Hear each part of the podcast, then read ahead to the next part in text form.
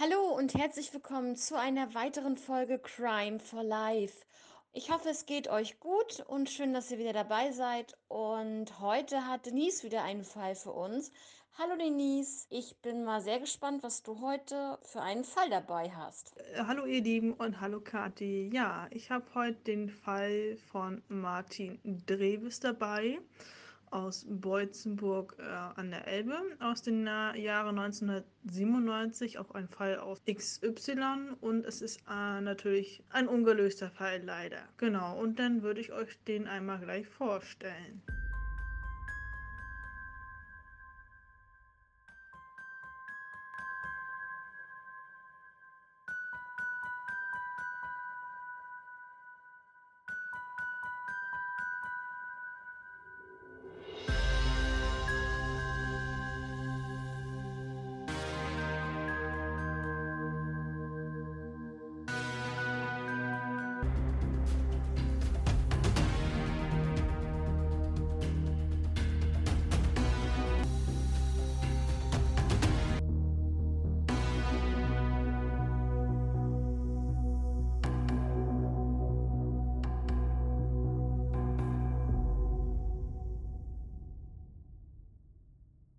Genau, der ähm, Fall ist jetzt 24 Jahre her. Martin Dreves war zu dem Zeitpunkt, wo er damals verschwand, 14 Jahre alt. Es war der 17. Oktober 1997 in Beutzenburg an dem Tag, an dem Martin Dreves verschwand.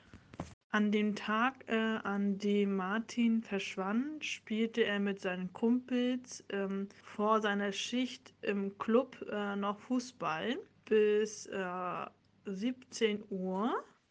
Ach so, der hat dann schon mit 14 Jahren schon irgendwo gearbeitet, so nebenbei oder wie? So ein kleiner Minijob oder sowas, ne? Genau, so ein bisschen noch zu Martin. Ähm, er hat noch eine ältere Schwester. Genau, äh, er lebt natürlich mit seinen Eltern zusammen im Elternhaus und er ist ein durchschnittlicher Schüler, der gerne Zeit auf der Straße, sag ich mal, verbringt in der Kleinstadt. Ne? Also sich mit seinen Kumpels trifft, ganz normal. Oh, er hat abends immer nebenbei dann halt äh, für ein paar Stunden immer in der Diskothek ausgeholfen. Diese Diskothek ähm, kann ich euch auch noch sagen, wie sie heißt. Im Kulturhaus, also ne, es ist eine Jugenddiskothek im Kulturhaus, dem Kulti. Ähm, das, die ist direkt an der Elbe. Da hat er ähm, jeden ah, Freitagabend halt immer ausgeholfen. Okay, dann kommen wir einmal zu dem Fall zurück. Ähm, Martin äh, arbeitete wie üblich an äh, jeden Freitagabend halt, wie, im, äh, wie gesagt, im, Kulti. Ähm, an diesem Abend arbeitet er bis 21 Uhr. Gegen 22 Uhr verließ er erst äh, die Diskothek. Genau, gegen 22 Uhr begleitete Martin noch einen Gast äh, zu seiner Privatparty. Sein Zuhause war ungefähr von ähm, der Diskothek ungefähr 150 Meter entfernt. Also das schwankt so zwischen, also in den Medien brachten sie zwischen 100 und 200 Meter ungefähr äh, war sein Zuhause entfernt von der Arbeit. Genau, in dieser Nähe ähm, von seinem Zuhause war auch eine Villa. Ähm, an diesem Abend äh, ging äh, Martin äh, zu dieser Villa und nicht nach Hause. Sind Infos zu der Villa. Ähm, dort lebten Jugendliche äh, in dieser Villa, auch ähm, die Drogen ne, nehmen. Martin war jetzt aber kein äh, Kind, das von diesen Drogen äh, irgendwie was nahm oder abhängig war. Ne? Wie gesagt, äh, er nimmt auf jeden Fall keine Drogen, nur diese Jugendlichen, die dort sind. Mit äh, Drogen hat er also nichts am Hut. Genau, an diesem Abend, wo Martin verschwand, sind seine Eltern halt auch nicht zu Hause gewesen. Die sind weggefahren zu Bekannten oder Verwandten. Genau, und haben erst am nächsten Morgen gemerkt, dass er nicht zu Hause war. Also, wenn ich das jetzt richtig verstanden habe, ist Martin dann von diesen, von dieser Diskothek mit jemandem mitgegangen, den er wohl kannte, und dann in diese Villa dann gegangen. Ist das richtig?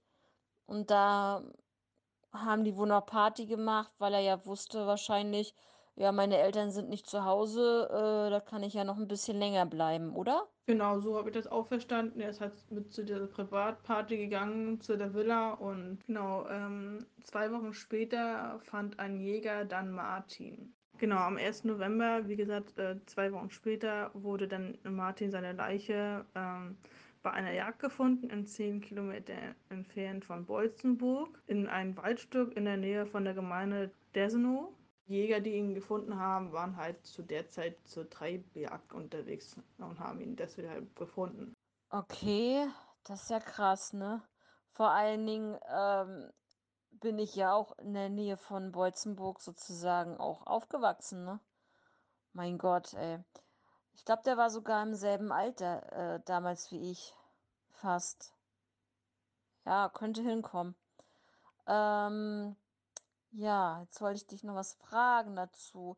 Äh, wie war denn die Auffindesituation? Wurde er bekleidet gefunden oder ähm, fehlten da Bekleidungsstücke oder ähm, fehlten vielleicht irgendwelche Gegenstände? Manchmal hat, derjenige vielleicht auch eine Uhr umgehabt, die fehlte oder ähm, wie sah der Tatort aus drumherum?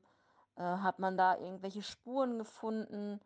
Ähm, ja, was kannst du dazu sagen? Genau, zur Todesursache ähm, hieß es ähm, von der Polizei, dass sie da nichts sagen, da dies Täterwissen sein könnte, da sie ähm, das verhindert wollten, dass, ja, wie gesagt, äh, dass äh, ein Täter da sich irgendwie, sag ich mal, verschanzt irgendwo und äh, sich ähm, irgendwo Unterschlupf sucht, weil man Hinweise hat, viele. Es fehlte sein äh, rechter Schuh. Der fehlt, wie gesagt, bis heute und äh, der Jäger hat bei ihm eine Kette gefunden. Und äh, zu dem Fall sind bis heute 50 Hinweise eingegangen und es laufen immer noch Befragungen zu diesem Fall. Der Fall wird jetzt auch seit zwei Jahren äh, schon aufgeklärt und ähm, es wird halt immer noch weiter ermittelt an diesem Fall. Also er ist noch nicht abgeschlossen. Ähm, soweit ich weiß, gab es da letztes Jahr auch äh, eine XY-Folge, aber die habe ich leider so im Internet nicht gefunden. Die Polizei hat natürlich für weitere Hinweise eine Belohnung ausgesetzt ähm, an die 5000 Euro. Genau, falls da irgendwelche Hinweise noch kommen von irgendwelchen äh, Leuten, genau. Die Obduktion ergab auch, dass er getötet wurde, aber unklar war von wem. Mm, Ja, das ist natürlich ähm, klar, dass äh, bestimmte Sachen die Polizei dann zurückhält, aufgrund von speziellen Umständen, die am Tatort oder die mit der Tat zusammenhängen, vonstatten gegangen sind, ähm, die halt, ja, wie man halt sagt, Täterwissen sind. Und äh, ja, aber man hätte ja wenigstens sagen können, ob es Erwürgen war, äh, ob er erstochen wurde, ähm, wenigstens einen kleinen Anhaltspunkt. Aber wenn es alleine dazu das Täterwissen gilt, dann finde ich das schon bemerkenswert, weil das hat man wirklich sehr selten, dass äh, ja die Todesursache da sozusagen gar nicht äh, an die Öffentlichkeit kommt. Deswegen, ne? Ja, das ist natürlich sehr unbefriedigend äh, für die Leute, die sich damit beschäftigen, so wie wir, ähm, dass wir da natürlich nichts rausfinden können, ähm, wenn die Polizei halt nichts veröffentlicht, ne? Ja, das ist natürlich, ähm, ja auch gerade, weil es in der Nähe ist, sage ich jetzt mal, grob in der Nähe von uns, muss ich ganz ehrlich sagen, ist es natürlich äh, noch extremer, ne? Ähm, ja, bin damals oft in Beutzenburg gewesen und wenn man dann denkt, dass da so ein Fall passiert, das ist schon, ja, das ist schon krass, ne? Ja, das stimmt. Damit rechnet man eigentlich mal so selber nicht in seiner Stadt, ne? So halt so eine unschei unheilscheinigen, unscheinigen Orte. Genau. Ja, noch ein Punkt, den ich als letztes habe, ist, in den Jahren 1997 wurde auch ein Mann gesucht, der einen roten Transporter fuhr und der immer junge Leute ansprach, ob sie nicht mit ihnen äh, Flaschen sammeln wollen. Das war auch noch so ein Punkt, den ich da gefunden hatte. Ansonsten gab es jetzt nicht wirklich noch mehr Punkte, die ich da gefunden habe, leider. Also viel habe ich jetzt nicht rausgefunden über den Fall. Das war jetzt so mein letzter Punkt, den ich jetzt hatte. Ich weiß ja nicht, ob du jetzt noch Fragen dazu hast. äh, Fragen, die ich hatte, die können ja nicht beantwortet werden. Und äh, deswegen, ähm, ja. habe ich da jetzt erstmal weiter nichts zu.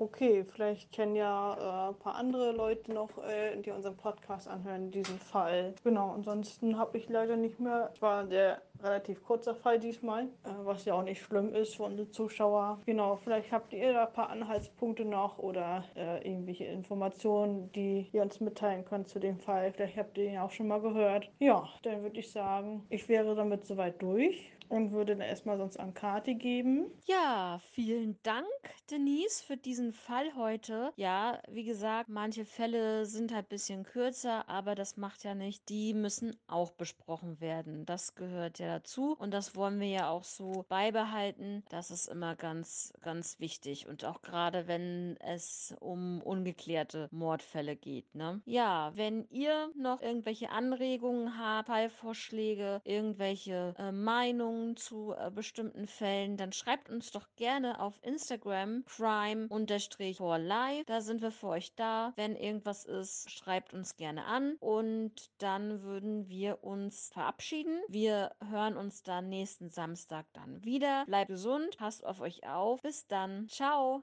Okay, ich wünsche euch dann auch einen schönen Abend und äh, wir hören uns auf jeden Fall das nächste Mal. Bis dann.